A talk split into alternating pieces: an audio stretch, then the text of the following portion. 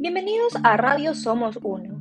Yo soy Gabriela Ruilova y hoy les voy a compartir una noticia que sorprende a los moradores de las orquídeas. Accidente de tránsito en la avenida Francisco de Orellana en el cruce con la Isidro Ayora. Al parecer, uno de los implicados pertenece a Urbaceo, eran las dos y media de la tarde cuando un camión de Urbaceo que venía del redondel de la Francisco de Orellana con alta velocidad se estrella contra un auto Kia Río Sedán que transitaba por la Y de la Isidro Ayora. En el accidente no existieron heridos, pero sí daños materiales. El camión público de Urbaceo se dio a la fuga dejando a la mujer con su auto accidentado solos.